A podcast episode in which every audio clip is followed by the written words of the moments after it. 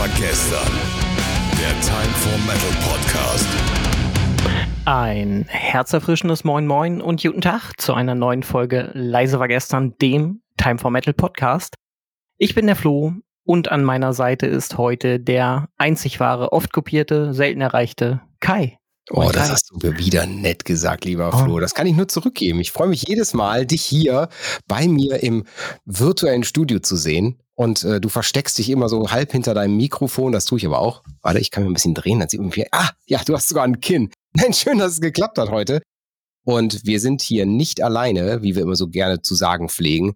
Und wir haben zwei hm, Musiker. Es bricht schon viel zu wenig runter, ja. Wir haben zwei aus meiner Sicht sehr bekannte Musiker hier.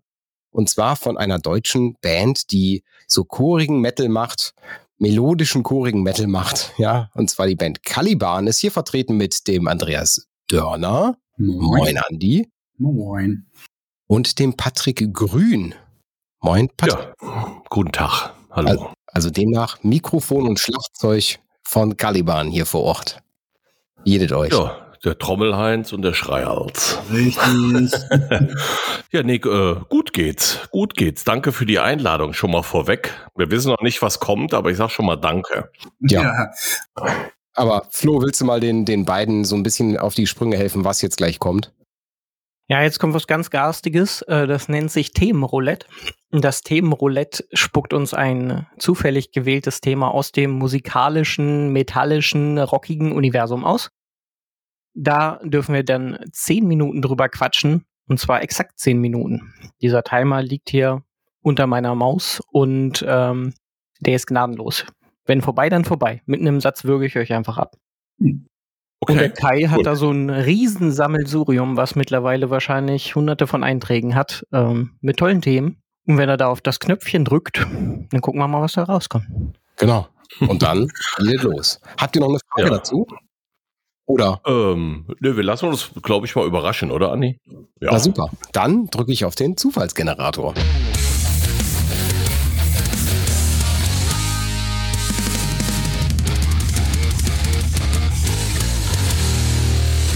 Und das Thema zur heutigen Folge hier ist Crowdfunding, Indiegogo und Kickstarter.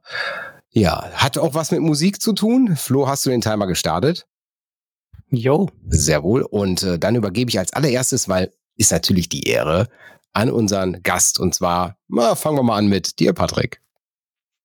Äh, Crowdfunding, ja, keine Ahnung, habe ich mich noch nie, wenn ich ganz ehrlich bin, mit beschäftigt. Äh, war für Caliban mehr oder minder nie ein wirkliches Thema, außer so zur Pandemiezeit. Äh, aber das war dann kein Crowdfunding-Gedöns, sondern äh, wir haben halt ja Unterstützungshilfen bekommen, wie halt viele Selbstständige. Ich weiß nicht, ob man das äh, unter Crowdfunding so ein bisschen mit abverbuchen kann. Ich glaube eher nicht, aber Crowdfunding war für uns tatsächlich nie ein Thema gewesen. Und Andi, was meinst du dazu? Fällt dir was dazu ein? ähm, also ich kann das nur bestätigen, was Patrick gesagt hat. Äh, Bei uns war das jetzt nie ein Thema, sowas zu machen. Es, wie gesagt, ganz kurz kam es mal auf, aber äh, ansonsten war, haben wir das natürlich nicht gemacht. Ich finde es gut für vielleicht ähm, ähm, Projekte, die vielleicht kleinere Bands haben, die Potenzial haben, aber vielleicht nicht die Möglichkeiten. Und dann können ja natürlich immer die, die Freunde oder die, die Crowdfunder dann entscheiden, ob das dann halt Sinn macht oder nicht. Also tendenziell ist es, ist es eine gute Sache, denke ich mal. Aber ähm, ja, ansonsten habe ich mich da auch noch nie wirklich mit auseinandergesetzt mit dem Thema. Ja, wir haben uns generell damit nie wirklich auseinandergesetzt, Mhm. als ähm, also es gab für uns äh, tatsächlich keinen wirklichen Anlass, Ja. das so äh, äh, anzugreifen oder anzupeilen. Wie gesagt, über die Pandemie, äh, da kamen halt die Unterstützungshilfen, die wir halt alle bekommen haben, so als, äh, als Musiker, als Firmen, weil wir haben ja mit Caliban zwei Firmen auch. Und äh, ja, da hat man halt diese Unterstützung be- bezogen, aber Crowdfunding, wie gesagt, kam in den letzten Jahren nie für uns äh, in Frage. Ich denke, genau wie Andy, sicherlich so als Startup irgendwie eine ganz gute Nummer, wenn man da äh, was, was machen kann, aber ich kann da tatsächlich gar nicht so viel zu äh, erzählen. Und Ja. äh, weil ich mich da eigentlich auch nie reingefuchst habe, weil es halt uns irgendwie nie betroffen hat letztendlich. Man könnte das Thema ja auch ganz einfach umdrehen und sagen, ihr wart in der glücklichen Lage, das nie nutzen zu müssen, weil ihr, als das vielleicht so eine Hochzeit hatte, schon so einen bekannten Namen hattet. Dass ihr einfach sagen konntet, okay, wir haben uns schon so ein bisschen etabliert, wir mussten das vielleicht nie nutzen, wir haben uns da selber dahin gearbeitet auf diesen Punkt sozusagen. Genau, so kann man es eigentlich sagen, weil äh, als ich sag jetzt mal 2003 irgendwie so der der größere Startschuss für Caliban kam, so mit der Shadow Hearts, mhm. äh, da gab's ja kein Crowdfunding. Also das das äh, das gab's ja damals. Wir reden jetzt von vor 20 Jahren und länger, ne?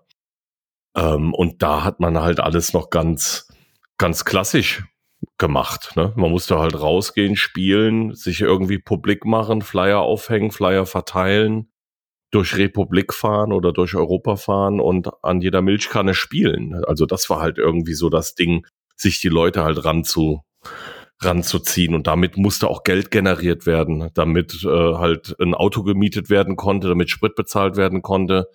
Ich erinnere mich an USA-Touren, äh, wo wir, wo wir halt äh, privat auf, auf Böden geschlafen haben, wo wir am Merchandise einen Zettel hängen hatten, der da hieß, irgendwie need a place to stay.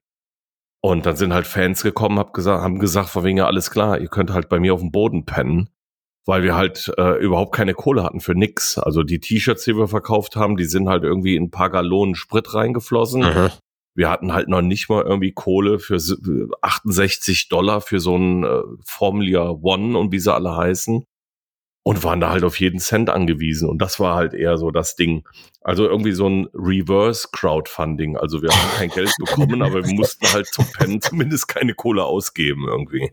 Also obwohl ihr nicht in den 70ern oder 80ern groß geworden seid mit eurem eigenen Musik, habt ihr den Rock'n'Roll Lifestyle doch irgendwie gelebt sozusagen. Also das auf jeden Fall. Also in jeglicher Form. Also von den Anfängen bis zu den, ja, anderen Zügen. Also die, die ich sag mal, mir größte Crowdfunding-Kampagne, die mir bekannt ist im, im Metal- und Rock-Bereich, war jetzt 2020, war so Fiddler's Green, haben ja so die, die Three Cheers for 30 Years über Crowdfunding komplett finanziert. Und ich meine, selbst ein Name, der ja nicht so klein ist. Ne? Also ich sag mal so, so Fiddler's Green kennt man ja auch außerhalb des. Mhm, kennen äh, wir auch, ja, ja, klar. Ja. Und ich glaube, glaubst du, dass das, das wird vielleicht auch manchmal abgetan, dass es so ein kleines Ding ist. Ich glaube, dass es viel, viel wichtiger ist im Crowdfunding, dass man schon zumindest einen Grundnamen hat. Weil wenn ich jetzt sage, ich bin jetzt die, die kleine Dorfkapelle von, von Korschenbräuch, die kein Schwein kennt, ähm, wo ist die Crowd, die am Ende bereit ist, Geld zu bezahlen? Ich glaube, dass es eine, einfach eine schöne Marketingplattform ist und äh, viel weniger, also einfach ein Weg ist, der eine Möglichkeit bietet, um eben, ich sag mal, Projekte voranzubringen. Wie zum Beispiel, ich sage, ich habe ein neues Album oder wir wollen eine Tour oder was auch immer finanzieren. Und ich meine, sind wir mal ehrlich, Musik zu spielen oder mit Geld zu verdienen, ist ja auch heutzutage, ich sag mal, ja, nicht so ganz so simpel. Und äh, nee, ist es nicht. das ist natürlich das eine super Option, wenn es noch eine, noch eine Möglichkeit gibt, das zu machen. Ja, gut, aber Crowdfunding so also für eine Tournee rauszuhauen, ist halt auch Quatsch. In meinen ja. Augen, weil also ich würde ja nicht die Leute jetzt sagen, hier gib mir äh, äh, bitte spendet Geld, damit wir uns einen Bus und Sprit leisten können, sondern ich würde ja eher dann sagen, es sieht zu, dass ihr ein scheiß Ticket kauft und äh, kommt auf die Show. Und dann hat man da halt auch schon wieder natürlich äh, das Geld, was du halt am Ende ja äh, äh, in die Produktionskosten halt mit reinsetzen mhm. kannst. Also das wäre, fände ich halt jetzt auch gar nicht so cool, zu sagen, hier pass mal auf, ihr zwei, ihr gebt mir mal hier jeder 30 Euro Crowdfunding-Gedöns und äh, dann kommt ihr aber bitte ähm, morgen in Neuss noch auf die Show. Ja. Ja, aber ich mal als ein Beispiel, ich sag mal, so eher für eine Albumproduktion oder so kann ich das schon eher verstehen. Ich sage, okay, man hat aktiv jetzt nichts. Ich kaufe ja mit einem Ticket ein, eine, ein, ein Erlebnis, ein, ich nenne es jetzt mal eine Experience. Oh mein Gott, schlimm. Ja, ich, ich, ich kaufe ein Erlebnis damit und habe damit ein direktes äh, gegen eine direkte Gegenleistung für mein Geld. Das ist das ist bei einem Album, was vielleicht vorfinanziert werden sollte, schwierig. Ne? Also wenn ich sage, okay, ich muss erstmal Geld reinstecken, dass ich am Ende daraus was an Geld generieren kann. Ich glaube, das ist gar nicht so simpel, gerade für eine, für eine mittelgroße kleine Band. Ich meine, wie war das denn bei euch, als ihr angefangen habt, Musik zu machen? Naja, du hast ja auch, du kriegst ja auch immer Gelder von, von dem Label zur mhm. Verfügung mhm. gestellt, um eine CD aufzunehmen. Ne? Du gehst ja, also klar, ganz am Anfang, dann kratzt du ein bisschen was zusammen und nimm, nimmst ein Demo auf. Und wenn du dann ein Label aber hast, dann kriegst du halt Geld vom Label für die CD. Und dann ja. kriegst du halt Musst halt gucken, inwiefern du das äh, dann ausgibst, äh, ob alles, alles ausgibst oder ob ein bisschen was zurücklegst, so. Meine, ja gut, früher war das ja auch anders. Kopf, ne? So. ne? Also du hattest ja damals auch die technischen Möglichkeiten gar nicht. Ich meine, heute hat jeder ein Home-Studio. Ne? Also ja. heute kannst du ja schon wirklich echt gute Produktionen machen in deinem Wohnzimmer. Ne? Du kannst die Drums programmieren, also du brauchst ja halt noch nicht mal irgendwie die Drums wirklich aufnehmen, sondern du kannst ja alles aus der Konserve am Ende holen. Das war ja früher gar nicht so möglich. Ne, da hast du dir dann irgendwo bei, bei einer befreundeten Band oder sonst wo irgendwie hier so, so ein, ein Acht-Spur-Rekorder geliehen. Ne, da konntest du ja immerhin schon mal im Proberaum, wow, acht Spuren mit aufnehmen und die irgendwie zusammenmischen. Und ich erinnere mich an die Zeiten, da war das halt einfach so. Oder du musstest halt Geld sparen, um dir halt mal äh, drei Tage Studio zu, zu mhm. leisten. Ne? Aber wie gesagt, damals gab es halt dieses Crowdfunding nicht. Also das war da überhaupt gar kein Thema. Das existierte ja gar nicht. Und dadurch mussten wir halt gucken. Da hat man Demo aufgenommen. Das, das klingt dann halt wie in der Garage aufgenommen. So sagt man ja scherzhaft heute noch, ne? Und ähm, dann hatten wir natürlich als Caliban das Glück, weil wir halt immer eine sehr rastlose Band waren. Also wir waren ja ständig unterwegs, wie ich eben schon gesagt habe. Wir haben ja jede Möglichkeit live zu spielen, haben wir ja angenommen. Wir sind durch ganz Europa getingelt und haben irgendwo gespielt, ob da 500 Leute standen oder ob da fünf Leute standen. Das war halt scheißegal. Und so hat man sich halt einen Namen gemacht und der Name wurde größer und dann wurde natürlich auch das ganze Thema interessanter. Und dann kommt auf einmal ein Label wie Life Force und sagt von wegen, boah, finde ich geil. Äh, da kann man halt was mitmachen und dann investieren die halt Geld, ne? Weil die sagen, okay, wenn ich jetzt mit dir eine Platte mache, dann verkauft ihr vielleicht, keine Ahnung, ich sage jetzt mal 10.000 Platten, dann habe ich wieder die Kohle so zurück, deswegen kann ich das und das Geld ausgeben. Und so wächst das dann über die Zeit. Die Band wurde größer, die Plattenverkäufe wurden immer mehr und dadurch wurden natürlich auch die Produktionskosten die wir vorgestreckt bekommen haben, immer größer. Im Umkehrschluss Oder die Produktionsgelder dann, viel mehr. So. Ähm, also das ganze Crowdfunding natürlich interessant für Bands, die halt kein Label im Rücken haben. Weil wenn du halt dein kleines Projekt in deinem Home-Studio hast, aber dafür gute Arbeit im Bereich Social Media machst, dann kannst du ja wirklich auch egal, wenn du, wie Kai sagt, in einem kleinen Dorf sitzt, dann kannst du ja trotzdem in die Welt hinaus und kannst ja deine Fans überall durch Social Media generieren und hast schon mal deine ein, zwei Songs aufgenommen und dann ähm, kannst du halt dir dein erstes Album dadurch finanzieren. Ja, das habe ich ja gerade auch schon gesagt. Wenn du halt mit Band bist mit Potenzial. Und, und der Timer ist leider vorbei. Ja. Schade. Aber sei doch ehrlich, Flo, du hast gerade noch mal geguckt, dass dein Satz noch einen Punkt hatte, oder? Ja. ja das war gemein, ich weiß. Im Normalfall schmeißen wir uns auch selber raus. Aber ich habe jetzt mal eine persönliche kleine Anekdote. Ich wette es, ich wette es, der Andreas erinnert sich nicht mehr dran. Es gab eine Situation, wo Andreas und ich Arm im Arm gelegen haben und ich habe sogar einen Fotobeweis. Presse. ja, ja, Pressebereich auf dem Wacken 2016. 2016. das hin? Vom, vom Jahr her könnte das hinkommen, oder? Ich weiß gar nicht, welche Jahre wir da waren. Aber ich meine, es war 2016. Und ich weiß auch, dass es, es muss irgendwann mal nachmittags gewesen. Es war, ich schätze jetzt einfach mal, vielleicht 15, 16 Uhr. Und ich weiß, du warst ultra müde. Ultra mhm. müde sahst du zumindest aus. Mhm. Und ich bin dazu, hey, kann, kann man ein Foto machen? Und, ja, ja, mach mal. Dann haben wir ein Foto gemacht. Und dann war es auch schon wieder weg. ich ja, daran erinnern, auf gar keinen Fall. war das, war das im Enfield oder wo, wo war das? Nee, nee, das war, das war im Pressebereich. Auf dem, Pressebereich, auf dem okay. Genau. Ja, das ist eine Uhrzeit. Ähm, das Problem bei uns ist, ähm, wenn wir irgendwo hinfahren auf ein Festival, dann haben wir abends immer Klassenfahrt und machen uns kaputt. Mit, äh ja, wir haben es die letzten 20 Jahre nicht gelernt. Also eigentlich ist es bei uns immer so, was wir schon ganz oft scherzhaft gesagt haben, wir müssen halt immer Basscall, also ich sag Tag mal Probe. Bitte? Ein Tag vorher, ne? Ja, genau. Also so letzte Probe oder, oder Vorproduktion, was auch immer, dann in den Bus steigen, dann einen Off-Day haben und dann die erste Show. Ja. Also so wäre es eigentlich sinnvoll, weil, wie gesagt, wenn wir uns alle paar Monate oder so mal wieder treffen, und dann in den Bus steigen, dann ist halt immer Halligalli irgendwie. Ja, Tassen hoch und deswegen kann es gut sein, dass ich dann mittags um 4 Uhr ähm, halt auch noch müde bin oder verscheppert, weil die Nacht halt dementsprechend lang und süffig war. Also ich war auf jeden Fall nicht böse, auf gar keinen Fall. Ich war, ich war eher froh, ey, ich habe dich auf dem Foto eingefangen. Das war nie böse gemeint. Ich äh, ein bisschen unsensibel teilweise mal, aber. Ich habe es ja eben schon gesagt, ihr lebt schon den Rock'n'Roll Lifestyle. Man merkt das schon, ja. Man ja, Na, ergänzt so die Geschichte. Das haben wir auch ganz gut runtergefahren. ja.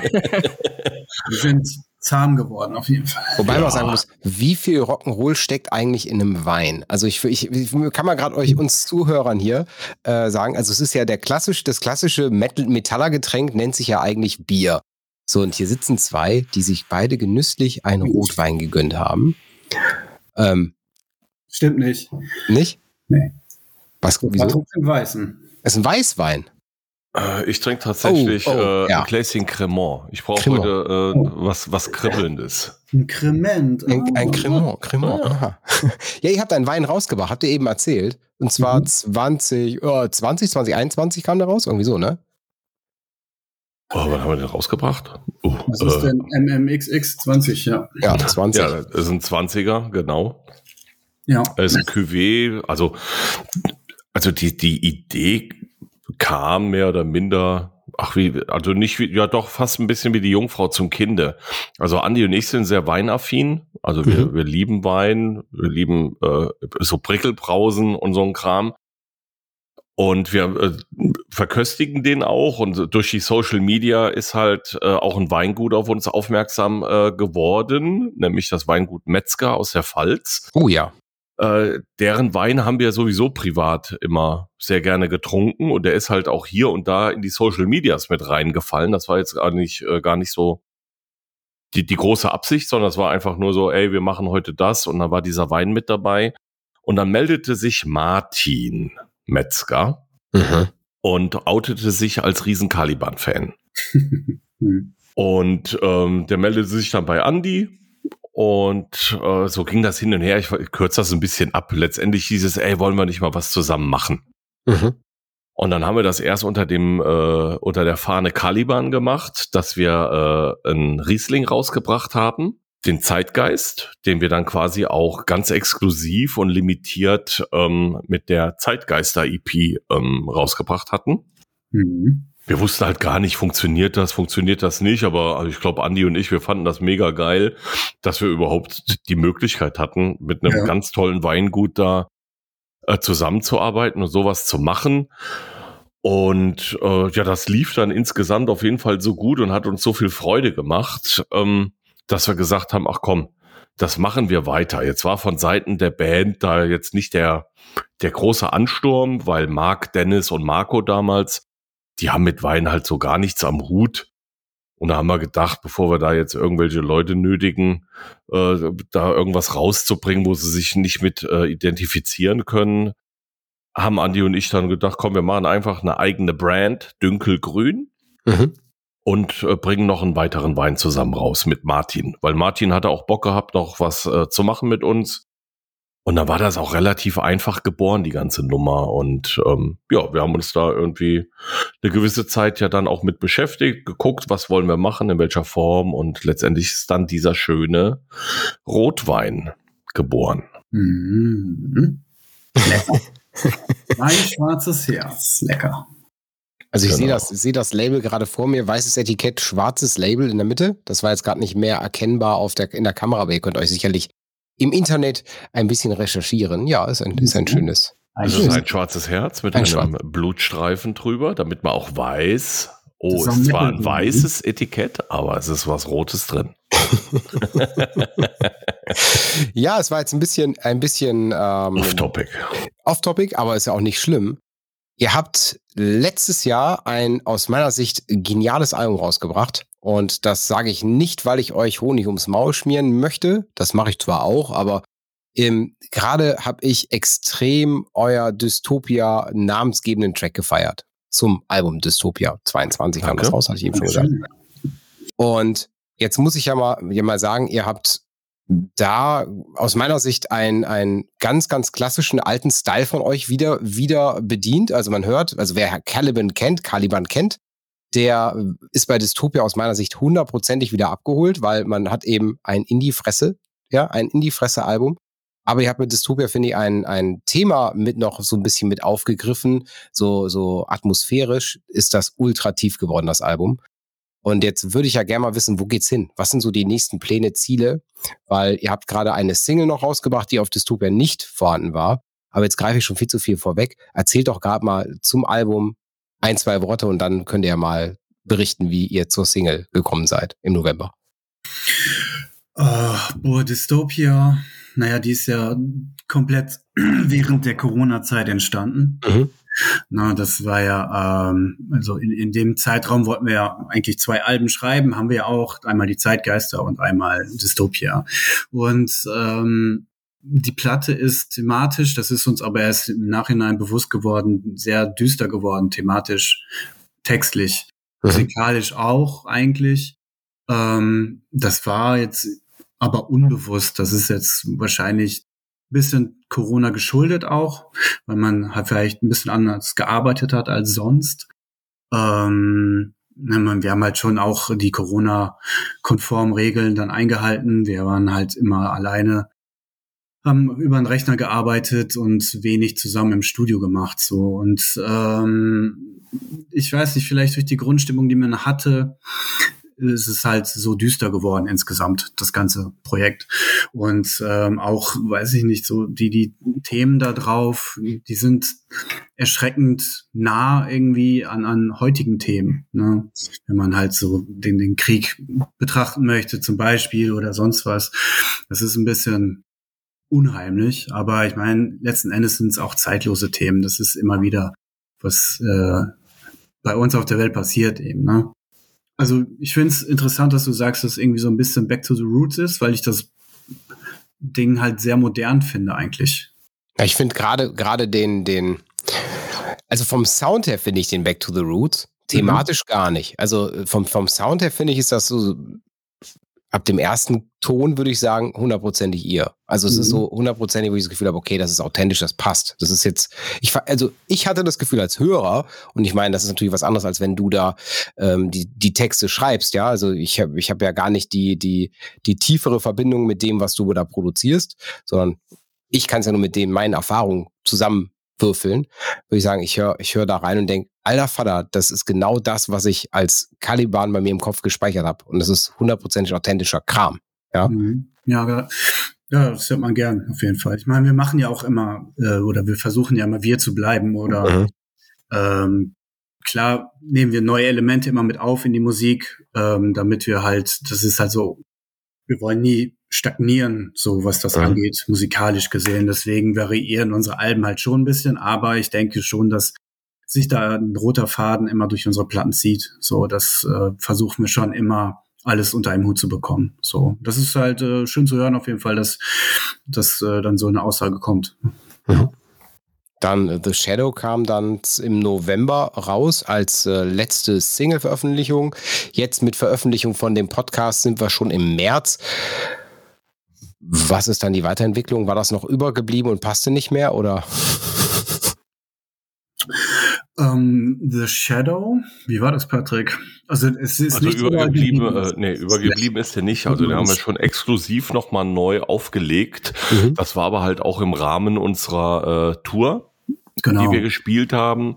Und da war ja letztendlich, äh, das muss man ja halt auch äh, ganz offen und ehrlich sagen, die Ticketverkäufe sind halt aufgrund der Pandemie bedingten Chose immer noch relativ mau. Ja. Unsere Tour ist auch super frisch an den Start gegangen. Also wir hatten jetzt nicht, ich nenne es jetzt mal den großen Vorteil wie andere Bands, die halt ihre Tour seit drei Jahren announced haben und die immer schieben, schieben, schieben. Klar, deren Zahlen sehen dementsprechend äh, irgendwie noch so äh, relativ homogen aus. Aber wir sind ja relativ fresh mit der Tour rausgegangen und da müssen wir auch einfach sagen, die Kaufkraft der Tickets war einfach noch nicht gegeben in mhm. vielen Städten. Und wir haben uns natürlich überlegt, okay, wie kriegen wir die Leute animiert? Wie können wir denen zeigen, ey, wir kommen tatsächlich auf Tour? Weil da war natürlich auch wenig Glauben dran, dass so eine Tour halt stattfindet, weil es war ja immer noch, äh, unter welchen Auflagen wird das passieren, wird das nicht passieren? Viele Kids haben geschrieben, ja, dann kaufe ich mir jetzt ein Ticket und dann muss ich es wieder zurückgeben oder ich kann es nicht zurückgeben, dann schiebt ihr eure Tour wieder. da war halt sehr, sehr viel Ungewissheit und wir wollten den, den Leuten einfach da draußen zeigen, ey, wir sind halt seit zweieinhalb Jahren totgefrustet und wir wollen raus wieder auf die Straße und Musik machen. Und wir haben gedacht, okay, wie promoten wir diese Tour und lass uns noch irgendwas machen, dass einfach die Leute da draußen auch sehen, also unser Wort zählt auch. Ja. Ne? Wir kommen und wir fahren und wir spielen. Und äh, ja, da war halt auch die Idee geboren, komm, wir bringen noch mal eine Single raus, machen noch mal ein Video dazu und äh, letztendlich war das halt auch noch mal ganz klar ein, ein Promo-Faktor für uns, Klar. Ne? um uns da draußen darzustellen, ey, wir kommen und wir machen das. Ähm, ja, leider Gottes ist die Tour hier und da nicht äh, so gelaufen, wie wir das äh, uns erwartet haben oder hatten. Dadurch mussten wir die ein bisschen komprimieren, mussten halt ein bisschen umstricken, aber das ist halt im Moment einfach die Realität. Und die frisst dich auf. Das ist schon, ist schon echt hart. Und jetzt werden wir doch ein bisschen politisch, was wir auch anfangs ein bisschen. Wie sieht das denn, wie sieht's denn aus eurer Sicht, eurer Sicht aus? Äh, ist die Entwicklung wieder, ich sag mal, in Richtung, es wird besser oder ist es gerade schwer abzuschätzen, wie sich es weiterentwickelt? Oder ist es gerade eher in Richtung schlechter? Also ich persönlich äh, kann es nicht 100% einschätzen. Ich denke, die Festivals werden gut laufen. Äh, wie die Clubtouren sich äh, in diesem Jahr entwickeln, weiß ich nicht. Wie gesagt, ähm, im Moment laufen Touren. Ich fahre jetzt am Samstag zum Beispiel, äh, fahre ich nach Essen, gehe Lamp of God und Creator gucken. Das sind ja Freunde von uns, langjährige. Da bin ich halt auch mal gespannt, aber die Tour ist ja auch schon seit zwei Jahren im Verkauf und da sind halt die, die Sachen auch immer noch nicht alle ausverkauft. Und ähm, die Leute sind, glaube ich, immer noch zögerlich. Also ich, ich, ich kann es nicht sagen, wenn du jetzt eine Tour für in sieben, acht Monaten announce, ich sage jetzt mal, angenommen, wir, wir sagen, ey, wir gehen im Dezember oder im November auf Tour, wie sich das bis dahin entwickelt. Ich kann es nicht abschätzen. Ich Mhm. habe überhaupt keine Idee. Weil Ja. das Schöne in der Vergangenheit war ja gewesen, äh, dass halt die Pre-Sales eigentlich immer sehr stark waren und du konntest halt wirtschaftlich, und das müssen wir leider Gottes als Band auch, oder die meisten Bands, die das halt Klar. professionell machen und unter gewissen Umständen auf die Straße gehen, die müssen das auch ein bisschen als Business sehen und müssen Gelder von A nach B schieben, um das zu realisieren. Und ähm, ja, ich kann es halt jetzt nicht abschätzen, wie das halt geht. Und die Presales sind einfach nicht mehr so stark, wie sie früher mal waren. Viele sagen, und, und da beißt sich ja die Katze letztendlich in den Schwanz. Hm. Der eine sagt, ja, ich kaufe mir kein Ticket, weil ich habe Angst, dass es abgesagt wird. Der andere kauft sich ein Ticket. Dann musst du aber, weil nicht genug Tickets verkauft sind, die eine oder andere Show absagen. Da sagt der eine, boah, ihr Arschlöcher, ich habe mir extra ein Ticket gekauft. Und der andere sagt, boah, was bin ich schlau, ich habe mir extra keins gekauft, weil ich wusste, die sagen ab. Und das ist halt so eine Situation, also da ist es halt sehr schwer mit umzugehen als Band und sehr schwer, so eine Tournee auch zu kalkulieren. Ja. Und keiner fährt gerne raus äh, auf gut Glück. Also, ne, von wegen, ja, ja auch wir fahren einfach mal irgendwo hin. Äh, vielleicht machen wir da 10.000 Miese an dem Abend, aber vielleicht haben wir auch Glück und machen 15.000 Gewinn. Aber das weiß man halt nicht. Ich meine, hauptberuflich verkaufe ich und vermiete ich LED-Anlagen. Also so, was ihr, was ihr auf der Bühne im, hinter, der, hinter der Band seht, das ist so das, was ich so mit, mit auch vermiete. Und wenn ich überlege, was das an Kosten, an Kosten nur, ich sag mal, nur, wenn man sagt, man will als in die Backline hinten eine, eine LED-Wand reinhängen, was ja heute, äh, ich sag mal, selbst Heaven Shell Burn hatte das jetzt auf, äh, auf, auf dem Konzert Trivium, hatte das mit dabei. Und wenn ich mir überlege, was das an Kosten, nur diese blöde Wand, also 10.000 Euro sind für ein Konzert ja dann gar nichts. Ja, also das ist ja nur ein, ist ja nur ein Vogelschiss. Ja, und das ist nur ein Gewerk. Ich meine, wie viele Leute hüpfen da um die Bühne rum? Wie viele Leute, wie viele Leute sorgen dafür, dass da die Gäste einen schönen Abend haben? Die wollen auch alle irgendwo von leben und irgendwo was von essen. Vielleicht auch Ja, und das anderes ist ja Konzert noch mal gehen, ne? dieses andere Ding. Also, Ja. weil du jetzt gerade Techniker und Crew ansprichst, ne? Ja. Das ist ja auch so crazy geworden, weil über die Pandemie sind halt ganz viele, die halt, äh, ich sag mal, als Freelancer, als Selbstständige draußen als äh, Backline-Tech oder als Lichtler, als FOH Ja. oder was auch immer, die sind ja irgendwann aufgrund der Pandemie in, ich nenne es jetzt mal, seriöse Jobs gegangen. Die Ja. sind ja dem Markt überhaupt gar nicht mehr verfügbar. Und was passiert natürlich? Angebot und Nachfrage, ne? Da Der brauchst Preis du nur eins und eins zusammenzählen. Da kostet auf einmal ein Crewmitglied was du dir vorher hast noch leisten können, irgendwie mit einem Tagessatz, ich sag mal von 350 Euro, da kommen die um die Ecke und sagen, ja, ich will jetzt 700 Euro netto. Na, und dann, äh, und dann muss man halt einfach sagen, okay, äh, kann ich aber nicht zahlen. Und da sagt das, das Crewmitglied, ja gut, dann fahre ich halt bei der Band XY mit, weil ich ja. habe nämlich 16 Anfragen. Ja, und das, und das ist ja genau ist, das. Ja. Das ist halt äh, krass und das ist einfach nicht mehr richtig kalkulierbar und es ist halt ja super schmerzhaft und man muss halt gucken, wie das halt weitergeht und ich hoffe natürlich, dass sich so diese ganze Pandemie-Geschichte so weit eingruft, dass die Leute auch wieder Bock haben auf Clubshows zu gehen. Das ist ja auch nochmal das Ding. Ich glaube, ganz viele sind auch so Pandemie geschuldet so faul geworden also gehen vielleicht auch gar nicht mehr so gerne raus, weiß ich nicht. Aber dass sich das einfach mal wieder mal eingruft. Und ja. Clubshows auch wieder Spaß machen und ähm, auch wieder zum Musikdasein dazugehört. So. so. Jetzt so. Schon eine ganz trockene Kehle. Das ist, ja. es ist, wie Patrick sagt, super schwer zu kalkulieren. Du kannst es momentan nicht wirklich kalkulieren, weil wie, ne, die einen sagen so, die anderen sagen so. Ich kaufe mir ein Ticket und die anderen sagen, ich warte bis zum Ende. Damit kannst du aber nicht arbeiten. Und so kommen halt dann die Absagen der Shows halt zustande. Das ist das große Problem. Und also das weiß ich, das muss sich auf jeden Fall noch ändern, damit das wieder ein bisschen ja back to reality, wie es halt vor Corona war, ist. Ne? Dann, damit Bands auch kalkulieren können und sagen können, weil früher, wir haben noch nie eine Tour abgesagt, noch nie. So, das war das erste Mal, dass wir jetzt hier was abspecken mussten. So. Ja. Und ähm, das würden wir auch nie machen. So, weil vorher konntest du halt immer kalkulieren. Na, und das Problem unter anderem ist ja auch, die Kosten steigen, aber du kriegst als Band jetzt nicht unbedingt mehr Gage ne, auf den Shows. Das ist ja dann auch so, so eine Sache. Die Clubs zahlen jetzt nicht mehr. So, ne, das alles nicht so geil. Aber wir hoffen, dass es natürlich wieder besser wird und nach vorne, äh, nach vorne geht. Und ja, wir warten ab und schauen einfach, dass es wieder geil wird. Und ich denke mir gerade, ey, und wir sprechen hier mit Caliban, ja? Wir reden hier nicht mit, mit einer kleinen, unbekannten Miniband, die, die gerade erst seit fünf Minuten auf, auf, auf den Brettern ist und noch gar kein, gar kein Gefolgschaft hat, ja, die, die da hinkommen. Ne? Also das ist schon, ist schon echt ernüchternd, dass man das selbst von, aus, also aus meiner Sicht, ja, als jemand, der Metalcore-Fan ist, einer der, der, der Aushängeschilde des deutschen Metalcores, dass ihr sowas, sowas hier, äh, ich sag mal, auch nicht so positiv seht, ist ja schon echt krass. Ist, also, sagt schon was aus. Sagt schon echt was aus.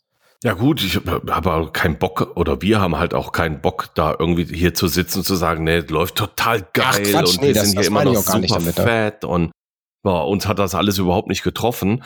Also ich finde, ganz ehrlich, da haben wir auch schon äh, mit dem Management drüber gesprochen und so, dass wir das halt einfach auch ganz klar und offen nach draußen kommunizieren wollen, damit da halt einfach auch mal äh, äh, ja, die, die Leute mal aufwachen und wissen, worum geht's denn da eigentlich? Was ist denn da eigentlich los? Es nutzt nichts hier zu sagen, ach, uns betrifft das alles nicht und na, boah, Caliban, ja klar spielen wir dieses Jahr Wacken, na klar spielen wir dieses Jahr Full Force, na klar haben wir Rock am Ring letztes Jahr gespielt. Aber was sagt das denn aus? Ja, klar, wir sind noch am Start, Dankeschön. Und dann haben natürlich ganz viele Menschen da draußen, haben wir das zu verdanken, dass wir halt überhaupt noch am, am Start sind und über die Pandemie nicht komplett abgesoffen sind, wie es andere auch gehabt haben. Hm. Und das muss man halt sagen. Ja, wow, was ein Glück, dass wir eben dieses Standing haben. Aber deswegen ist noch lange nicht alles rosig und wir müssen auch gucken und die Leute an den Start kriegen. Und Fakt ist halt, und das gilt nicht nur für Caliban, das gilt für Heaven Shall Burn, das gilt für Trivium, das gilt für Creator und für jede andere Band, die da draußen spielt. Wenn die Leute nicht auf Shows kommen, dann ist das halt ganz magere Ausbeute, weil ohne, ohne Ticketverkäufe kann keiner mehr rausgehen und dann findet das nicht statt.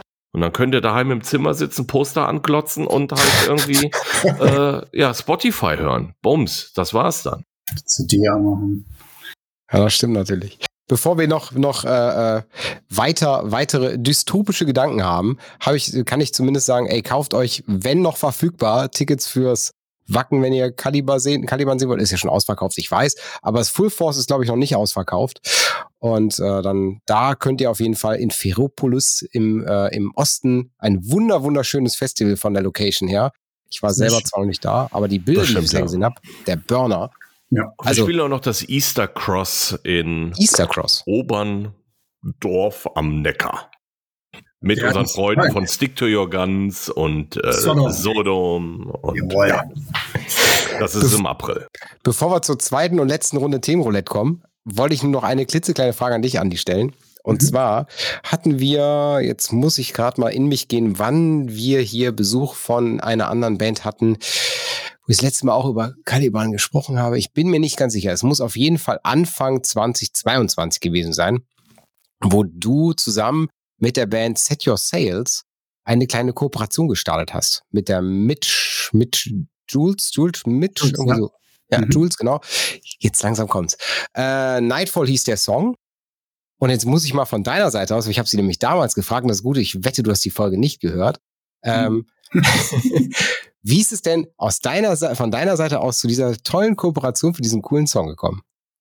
Ähm, äh, pff, also die Anfrage kam übers Management, weil unser Manager ist derselbe Manager, beziehungsweise jetzt nicht mehr, glaube ich, aber äh, wir hatten dasselbe Management, beziehungsweise wir sind gerade dahin gewechselt. Und da wurde ich dann einfach angefragt, ob ich Bock hab. Ich weiß gar nicht, ob ich zu der Zeit eh im Studio war. Ich glaube, ich war eh im Studio. Das war zu der Zeit, als wir ähm, auch produziert haben für, ähm, ich glaube, das war dann Dystopia schon. Oder war das das andere Feature? Ich weiß gerade gar nicht. Aber auf jeden Fall kam die Anfrage übers Management und ähm, zu meiner Schande muss ich gestehen, dass ich vorher Set Your Sales noch äh, also gar nicht kannte. Ich auch nicht. Wärst du nicht dabei gewesen, wären sie mir auch nicht aufgefallen. Bis dahin. Ja, Bin ich ehrlich? die Platte ist richtig geil. Also ich feiere die richtig ab irgendwie. Und äh, vor allem auch Jules ist eine richtig gute Frontsau irgendwie.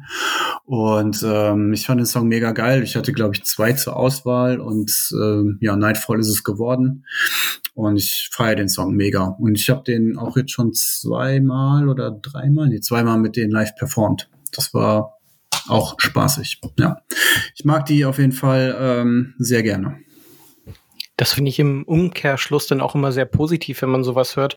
Weil man versucht das ja immer so ein bisschen zu romantisieren, wenn man diese Frage hier stellt. Ich weiß, die haben wir schon öfter mal gestellt nach irgendwelchen Gastauftritten und man erwartet immer so eine Geschichte von, ah, wir haben uns abends an der Bar getroffen und uns in den Armen gelegen. Und dann, ah, die Anfrage kam übers Management. Jedes Mal gibt's eine langweilige Antwort, aber umso cooler, wenn die Band da dann natürlich auch irgendwie einen Push bekommt. Also man Also, tut das immer so negativ als Name-Dropping ab, aber wenn, wenn Kai sagt, er ist darauf aufmerksam geworden, weil dein Name da drauf steht, dann hat es der Band ja auch definitiv geholfen. Und wenn du im Nachhinein auch noch sagst, die Band bringt's wirklich, dann ist es ja natürlich ein positives Aber da Erlebnis. muss ich jetzt gerade mal einhaken. Also Ja. du sagst gerade, es ist halt immer irgendwie äh, meistens übers Management gelaufen oder ganz oft. Nein.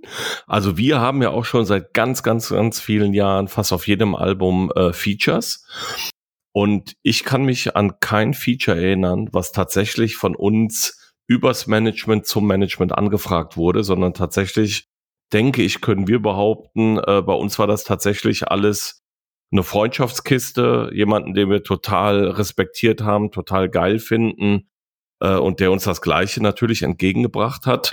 Also bei euch kann ich mir das tatsächlich vorstellen. Also ich denke mal, so ein Christoph Wiczorek oder ein Markus Bischoff, die sind natürlich irgendwo aus eurem freundschaftlichen Umfeld, weil ihr einfach auch zur selben Zeit irgendwie auf der Bildfläche erschienen seid. Ja, ob es Mille von Creator waren äh, oder ob es auch Matt Heafy von, von Trivium ist ähm, ähm, oder äh, äh, wie heißt er? Mein Gott. Hier, Korn. Brian? Brian. Brian sowas. Das ist, genau. Das, das ist alles, weil wir halt, keine Ahnung, mit allen Bands halt schon acht Millionen Mal gespielt haben, uns äh, von Backstage-Partys kennen und, und sympathisch sind und Bock haben und respektieren. Und das sind alles Nummern, die sind halt wirklich äh, Telefoncall, ey, hast du Bock, was zu machen? Ja, mache ich. Okay, los geht's. Hammer cool.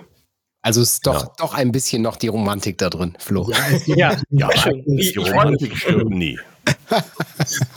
ich bin freu auch mich, weil wir haben halt dem, dem Timo von Oceans auch mal diese Frage gestellt. Mit dem Mhm. hast du ja auch schon zusammen, äh, zusammengearbeitet, Andi. Und äh, ja, da gab es manchmal so, so Antworten, wo ich dachte, okay, hast nicht eine coolere Geschichte auf Lager?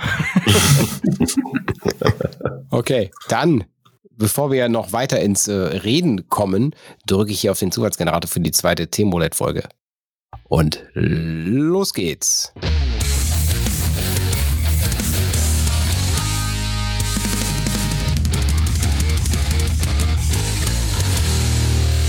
Und das äh, zweite Thema heute ist, hm, also es schließt ein bisschen bündig an, das nennt sich Dynamic Pricing. Ein ganz, ganz großes, großes Thema aktuell. Ja. Und ich sehe in Ist es? viele Fragezeichen. Ich erkläre es kurz. Okay. Dynamic Pricing wird als einer der Gründe genannt, warum die Verkäufe aktuell so schlecht sind. Und zwar ist das, äh, du, du hast den Timer ruhig schon gestartet, ne? Hast du schon gemacht, oder? Guck mal, da kann man die Fragen, Fragen Gesichter ein bisschen puffern. Nein, es gibt ja, es gibt ja nur drei große, zumindest es gab eine sehr, sehr gute Dokumentation seitens, ähm, seitens der, des Öffentlich-Rechtlichen. Die haben eine Doku gemacht darüber, wie der Ticketmarkt in Deutschland aussieht. Und zwar auch in Bezug darauf, warum es gerade dazu kommt, dass, dass so wenig Tickets verkauft werden und warum die Ticketpreise gefühlt explodieren bei den großen, bei den großen Namen. Und das liegt daran, dass äh, sowohl ein Eventim als auch ein, ein die Firma, die hinter Ticketmaster steckt, als auch die ähm, hier die AEG, also die drei großen Namen im Ticket-Business, dass die auf ein Dynamic Pricing umgestiegen sind. Und Gerade bei den großen, je, je beliebter die Anfrage, desto teurer das Ticket. Um eben dahin zu gehen, zu sagen, okay, wir holen das raus, was die Fans bereit sind zu zahlen. Und da bin ich echt so ein, so ein, muss ich schon gestehen, da kann ich direkt, Achtung, jetzt kommt meine Meinung. Ich finde, das macht genau das Business kaputt. Weil wovon lebt Musik, wovon lebt Metal, wovon lebt der Rock oder was auch immer, selbst Pop oder Schlager? Es lebt von Leuten, die Bock haben, die mitmachen wollen und da ist es scheißegal, wie viel Geld die haben. Ja, also da, das da ist, das darf kein, Kultur darf kein Luxusgut sein. Hm. Also allein deswegen finde ich die Grundidee schon mal richtig beschissen. Ja, ich find's kaputt. Ich versuche das mal gerade äh, irgendwie in meiner Birne halt irgendwie äh, klar zu machen. Weil, Mhm. äh, also ich äh, kenne dieses äh, nicht. Nein? Ich höre Ja. tatsächlich heute das allererste Mal davon. Gut, ich könnte jetzt abschieben und sagen, ja, ich bin ja nur Musiker, ich habe halt irgendwie eine Agentur, die das macht und äh, ein Management. Aber so ist es nicht. Also bei uns ist äh, dennoch alles relativ äh, familiär und äh, doch transparent gestrickt. Ähm, aber da muss ich sagen, also davon habe ich noch nichts gehört, aber ich find's halt auch äh, richtig ungeil. Das, ich meine, das kennen wir, ja, kennen wir ja ganz, ganz hart auch vom, vom Flugbusiness. Ne? Also da, wo die, die Flüge einigermaßen leer sind, da sind die Tickets günstig. Je voller der Flieger wird, desto teurer wird's. Also so rein theoretisch, rein, rein aus monetärer, kaufmännischer Sicht, klar, ultra kluges System. Ja, also einfach zu sagen, okay, ich hole das raus, was derjenige bereit ist. Und wenn der, wenn der letzte Platz im Flieger halt leer bleibt, bleibt er leer. Aber wenn ich dafür 600 Euro bekomme anstelle von 50, nehme ich die 600. Ne? Ja. Also okay, verstehen aber bleibt das dann äh, bei den Ticketverkäufern oder, oder wird das dann auch runtergebrochen? Ich, ich nenne es jetzt mal ganz egoistisch gesehen aus wirtschaftlicher Sicht. Äh, ist das Ticket dann auch dann Mehrwert für die Band? Also geht da auch mehr Kohle runter? Oder ist das einfach nur, nö, mit der Band wird halt der Ticketpreis 40 Euro abgerechnet. Und wenn wir das Ticket aber für 300 Euro verkaufen, dann guckt die Band blöd aus der Röhre? Oder wie funktioniert das? Da muss ich leider passen, weil ich kann dir nicht sagen, ob das prozentuale, prozentual gerechnete Verträge sind oder ob so, ich sag mal, eine, eine, eine Pink, ja, die jetzt auf Tour geht, nächstes, nee, dieses Jahr ist ja schon 2023. Ähm, ob die einfach gesagt hat, okay, für Konzert XY bekommst du, ich sage jetzt mal, eine Million in die Hand gedrückt dafür, dass du jetzt in Paris auftauchst. Ähm, und dafür holen wir das raus, was geht. Was, also wie genau das läuft, weiß ich nicht. Also Ja, ob so rumläuft. Also ich kann es auch gar nicht, äh, also ich kann es jetzt auch gar nicht ausmalen, weil ich Ja. kenne das äh, System tatsächlich gar nicht. Also das äh, kam für Caliban äh, also noch gar nicht äh, Mhm. ins Gespräch. Also weder in der Vergangenheit noch für zukünftige Shows, die wir spielen wollen. Also da habe ich äh, noch gar nichts von gehört. Also ich habe mir jetzt schon immer schwer getan mit so Nummern wie VIP-Upgrade oder Ich Meet gerade sagen, and wir uns mal so VIP-Tickets Also verkaufen. selbst das machen wir nicht, weil wir das so Machen. asozial finden. Wir machen Okay. wenn wir Bock haben und dann muss das Genau, wenn ich Bock habe, rauszugehen an. Merch, ey, dann stelle ich mich da hin, dann mache ich eine Viertelstunde irgendwie mit ein paar Leuten Fotos und dann ist halt gut. Aber äh, das jetzt noch zu verkaufen, also das kam uns bisher also äh, zumindest nicht positiv in den Sinn. Vielleicht muss man tatsächlich, das will ich gar nicht alles so abstreiten immer, vielleicht muss man tatsächlich aufgrund der Situation, die heutzutage vorherrscht und die wir ja eben auch schon lange besprochen haben, vielleicht muss man umdenken für die Zukunft. Vielleicht ist das aber für den Fan an sich auch gar nicht schlimm. Weil tatsächlich habe ich äh, mit Leuten gesprochen, die, die damals Leute, die bei. Danach, ne? Die fragen danach und sagen, ja. können wir das nicht machen? Und das ist überhaupt kein Problem. Oder wenn ich Fans treffe, wenn ich selber auf anderen Shows bin, die sagen, ja, ich habe hier ein Ticket, äh, ein VIP-Ticket, kann ich mich erinnern, für Slayer. Als sie auf Abschiedstour waren, da war ich da gewesen. Und das hat dann so und so viel Kohle gekostet, dass sie dann halt einfach äh, Carrie King und so nochmal treffen konnten. Und da sage ich, ja, aber das ist doch voll zu viel Kohle, das kannst du doch nicht machen. Doch, das war's mehr, das wollte ich machen. Und wenn du halt so auf den US-Markt guckst, da gibt's ja gar nichts anderes mehr. Ne, es gibt da ein Early Entrance, ne, wo du den Soundcheck gucken kannst, ein Meet and Greet machen kannst, wo du dann natürlich, ich sag mal, vielleicht ein Poster dazu bekommst und so ein Gimmick noch mit nach Hause nimmst. Aber klar, das kam uns nie in den Sinn, weil wir da nicht herkommen. Wir waren nie super Profit getrieben. Ne? Wir kommen aus einem Hardcore-Business und wir waren immer Band, die, die immer für ihre Fans auch da waren. Ich glaube, das, was Kai gerade sagte, das, das schließt halt wirklich perfekt an das letzte Thema an und steuert irgendwie auf was zu. Also, ich weiß nicht. Für mich ist dieses Thema eins, wo ich mich gerade richtig drüber aufregen könnte, weil es steuert in eine, eine sehr, sehr merkwürdige Richtung. So ein VIP-Upgrade, wenn Fans auf euch zukommen, ähm, habe ich mir jetzt auch mal gekauft, aber es kommt immer darauf an, in welchem Rahmen das ist. Also wenn man das vernünftig begründet, ähm, bei der Band, wo ich jetzt hingehe, ist es tatsächlich äh, mit einer Special Akustik Show. Du kriegst noch ein Shirt dazu und du darfst beim Soundcheck dabei sein. Und das ist alles nicht wahnsinnig teuer. Es ist halt wirklich alles im Rahmen, so dass man sagen würde, okay, das ist ungefähr eins zu eins und nicht, äh, wie es bei manchen amerikanischen Bands tatsächlich der Fall ist, 250 Euro plus das Ticket und dann darfst du einmal Hände schütteln. Ja, wollte gerade sagen, einmal Handshake, Foto machen, mhm. dann verpiss dich. So ist es ja auch. Hab ich gesehen, Trivium haben das ja jetzt auch auf der letzten Tour gemacht. Ne? Genau. Irgendwie, die hatten doch auch da irgendwie so ein, so ein Special-Konzert so mit ihrem, äh, ich, ich nenne es jetzt mal mit ihrem Warm-Up-Kits irgendwie gemacht und haben da irgendwie so ein paar Leute reingeholt. Äh, klar, natürlich, man muss vielleicht gucken, wie, wie verdiene ich denn Geld, ne? weil am Ende müssen wir das weil es halt irgendwie auch das Business ist. Aber das ist uns alles also noch völlig fremd. Das haben wir überhaupt noch nie besprochen, ob wir sowas machen wollen würden. Und ähm, ich weiß auch nicht, ob das halt mal in Frage kommt. Aber wie gesagt, ich will mich davor nicht, äh, nicht verstecken, wenn es nachher eine Art Normalität wird und die Fans sagen, ey, das ist auch gewünscht, ich würde das gerne machen, da muss man eventuell auch als äh, Oldtimer-Band wie wir äh, ein bisschen umdenken, keine Ahnung. Ja, ich meine, ich verstehe das zum Beispiel, wenn, das hatten wir ja auch schon mal, ich weiß gar nicht, ob das, ob das war das, war das. Kann sein, kann sein, dass es mit, mit dem, unserem Angel Ripper war, wo, wo, wo wir ein ähnliches Thema mal hatten bezüglich VIP-Tickets. So dieses, ähm, wenn ein Metallica auf der Tour, ich sag mal, ich sag mal, sagt, okay, wir machen VIP-Tickets und begrenzen das dann auf, auf nur 150, weil die an, weil die hätten auch 15.000 machen können und es wären genug Leute gekommen. Ähm, ist immer so die Frage, ab welchem Zeitpunkt ist es noch okay, ab welchem Zeitpunkt nicht. Ne? Also ich denke mir immer so, dieses, diese, diese Grenze zu finden, ich meine, wir reden zwar eigentlich über Dynamic Pricing, aber die Entwicklung ist ja genauso, auch genauso spannend. Ich finde diese ähm, herauszukriegen, wie weit ist das denn noch fair und ab welchem Zeitpunkt mache ich mich so rar, dass ich mir eigentlich nur noch, also wirklich nicht mehr Musik für die Masse bin, sondern nur noch für die Oberklasse bin. Und das ist so, so, das ist so das Einzige, wo ich immer, wo ich immer denke, ich meine, ich, ich habe den Luxus, dass ich sagen kann, ich kann mir ein Ticket kaufen, ich kann mir auch zwei Festivals im Jahr leisten, das ist in Ordnung, dafür, das, das verdiene ich in meinem, meinem Job, das ist in Ordnung. Aber es gibt genug Leute, die können das nicht. Und ich denke mir immer so, so, ab welchem Zeitpunkt fängt eine Band an, sich, sich von der, von dem Publikum zu entfernen? Und für mich ist das immer genau dieser, dieser, dieser Spagat dazwischen. Ne? Zu sagen, okay, einerseits ja, das eine, das Ticket kostet 50 Euro heute schon, weil eben so viel mehr Kosten da sind. Aber andersrum, wenn du dann nochmal für 50, 60, 70, nochmal 100 Euro on top, nochmal noch mal ein extra Special Event, also ist denn derjenige ein schlechterer Fan, weil der sich ja nicht leisten kann. Also ich finde das so ein bisschen schwierig. Ne? Auf jeden Fall, ja. Um nochmal die Brücke zu dem Thema zu, äh, zu schlagen, ihr müsst unbedingt Tickets verkaufen oder jede Band, die davon lebt, muss Tickets verkaufen.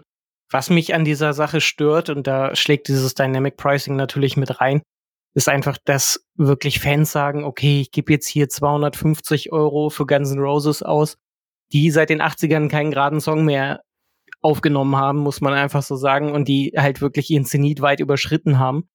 Dafür ist es denn wieder okay, so viel Geld auszugeben, anstatt fünfmal bei einer coolen Band um die Ecke in den Club zu gehen. Also weiß ich nicht, ob das Ganz so die kurz. richtige Entwicklung ist. Genau. Ich finde, Guns N' Roses und Caliban in einen Topf zu schmeißen musikalisch ist schwierig. Nein, nicht musikalisch, sondern einfach ähm, zu sagen, ich gebe jetzt für eine große Band, das war wirklich nur ein Beispiel, kannst jede andere große Band aus den 80ern oder die mal erfolgreich waren, nennen und ähm, ja, kannst einfach sagen, warum gehe ich dafür nicht auf andere coole Clubshows?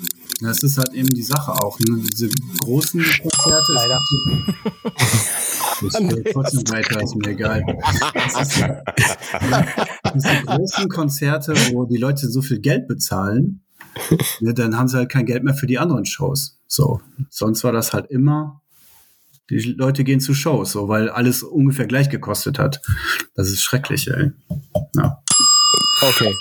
Wir Ja. haben, wir haben, wir sind, wir sind so, wir sind, im Normalfall sind wir ganz hart, was den Timer angeht und den Satz haben wir jetzt so beenden lassen. Das ist in Ordnung. Den schneide ich nicht raus. rausschneiden, ich wollte Nein. trotzdem nochmal. Sag's doch nochmal. Wir sind die Cantina-Band. Genau. Ja, es war, es war mir ein absolutes Fest, dass wir heute hier zusammengesessen haben. Und Ja, bevor ich euch in euren Feierabend entlasse mit dem Rest eures äh, Cremants und äh, des Rotweins, Mhm. habt ihr die Ehre, wie jede unsere Gast, wie jeder unsere Gastband, ich sage Gastband, wie jeder unserer Gäste, dass ihr euch einen Outro-Song wünschen dürft. Ihr dürft euch alles wünschen. Hauptsache, es ist irgendwo öffentlich verfügbar und äh, legal erwerbbar. Dann werden wir das tun und äh, dann wird GEMA an diese Band ausgeschüttet, insofern diese auch bei der GEMA gelistet ist. Hm, ja, dann würde ich natürlich sagen, weil wir armen Schweine müssten wir eigentlich einen Caliban-Song spielen. Aber nein, nein, das machen wir nicht. Ähm, ich habe ja eben schon kurz äh, angerissen, am Samstag freue ich mich drauf. Da fahre ich äh, in Calibans Heimat nach Essen in die Grugerhalle, gehe da die Freunde von Creator und Lamb of God gucken. Und Lamb of God ist seit vielen, vielen Jahren also wirklich ganz liebe Freunde von mir und ich feiere die Mucke von denen megamäßig ab. Von daher würde ich einfach als Einstimmung oder Ausstimmung, je nachdem, wann der Podcast jetzt gesendet wird, ganz genau am Datum, äh, wünsche ich mir Lamb of God, Lay to Rest. Late to Rest. Das sollst du. Das sollst du bekommen. Und zwar vom Album Ashes of the Wake. Yes. Äh, Boah, Lamb of God, mega Late- Album, ey. Late Boah. to Rest. Danke, danke, danke, lieber Andi. Danke, lieber Patrick. Und danke, vielen lieber Dank. Flo. Euch. Danke euch. Besten Schönen Dank. Abend. Bis dahin. Bis dann.